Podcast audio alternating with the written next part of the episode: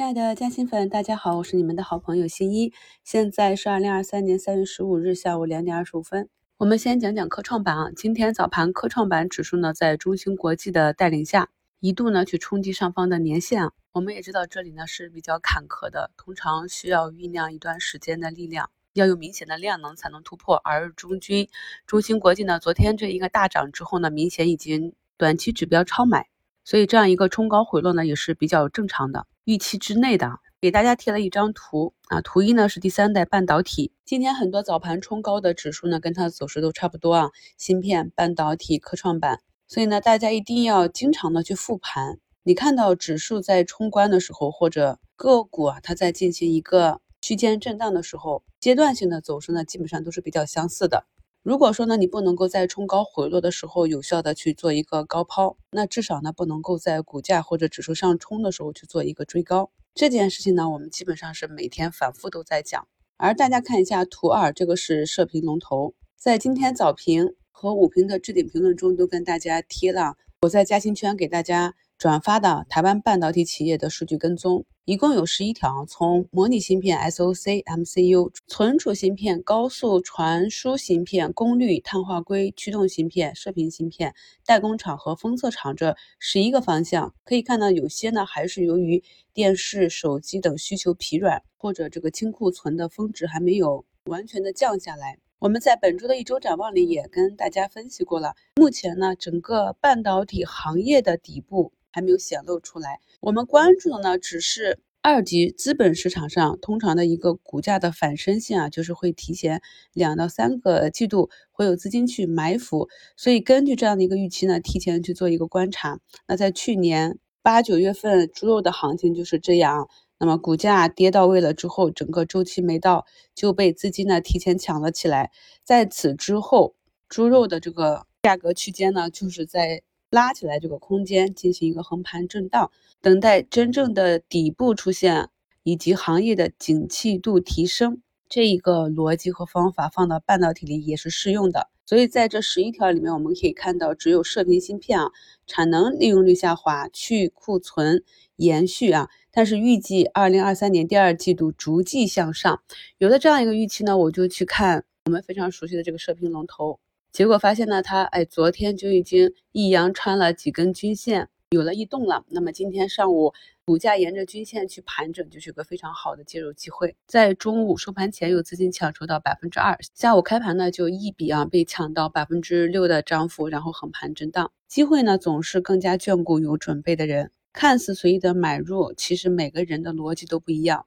有的呢是听别人讲一只个股，或者看到一只个股上涨就追进去。有的朋友呢是已经跟踪研究了很久，耐心的等待符合他买点的那个时刻出现，然后按计划布局。图三呢就是这个射频龙头的 K 线图啊，可以看到每只个股它的股性，有一些呢就是以连续的中阳大阳线拉上平台，然后震荡整理，而且呢伴随着这个涨幅越高，和当下市场的情况整理的幅度也不尽相同啊，在相对位置比较低的时候。主力不给你太多上车的机会，所以会横盘整理。而在上了一两个台阶之后，主力呢大多会选择一边兑现一边向下整理，这样追高的投资者呢就会产生浮亏，就要纠结我是要熬下去扛一扛，是要补仓还是要止损，等到止跌企稳之后再回场。这是普通中小投资者常见的一些操作中的问题。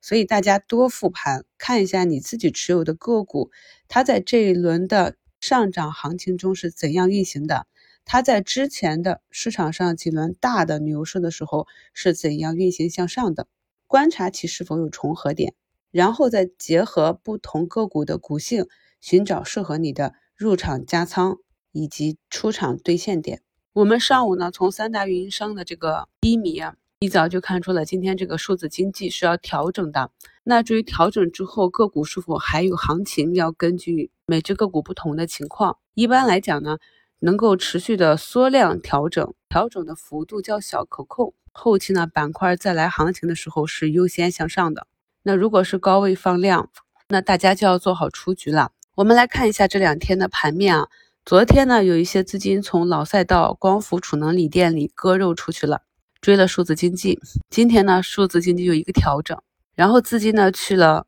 在底部的半导体芯片市场上的资金呢始终是这样进行一个高低切换，只不过呢如果你反应的总是慢半拍儿，就总是会非常的尴尬。下午呢指数在中字头个股的带领下继续冲高，那目前呢是一个冲高回落，中字头这里啊中油工程是一个涨停，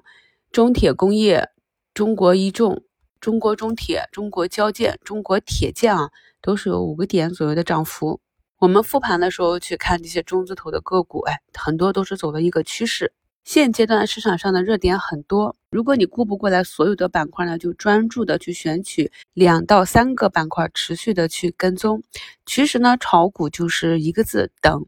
等待你看好的个股出现合适的买点，买入之后呢，再等待你的个股。被题材或者新闻消息点火之后，主力拉升的呢百分之三到百分之五的时间，然后择机呢去兑现。今天呢消费板块是下跌的，我们有的朋友在评论区说三幺五了，消费板块都要小心点，有的没的都要挨一顿批。这大概呢也是今天像医美啊、餐饮这些板块下跌的一个原因啊，年年皆是如此啊。好处是医美已经调整的比较深了，再有短期的利空呢。也难有大幅的下杀，或者说在调整的末端，如果有短期的大幅下杀呢，好多情况下也是机会大于风险了。昨天呢，宁德走出一个三百七十八的底部啊，那么今天呢，整体是强于昨天的，目前是一个红盘。看一下呢，宁德如果跌不下去，就此止跌的话，创业板呢是否能够止跌？还有十分钟收盘，外资呢是流入三十多亿。市场上是三千四百多家上涨，一千四百二十九家下跌，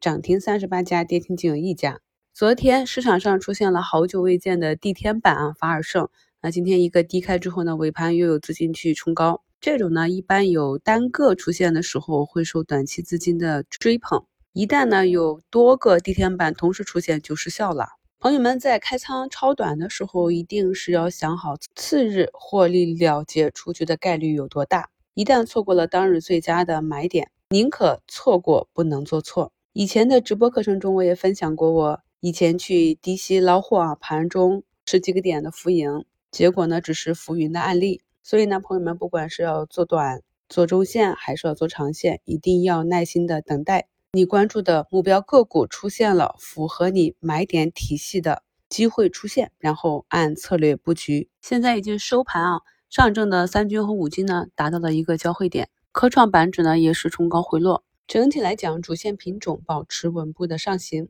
这种震荡的慢涨反而能够让行情走得更远。感谢收听，我是你们的好朋友新一。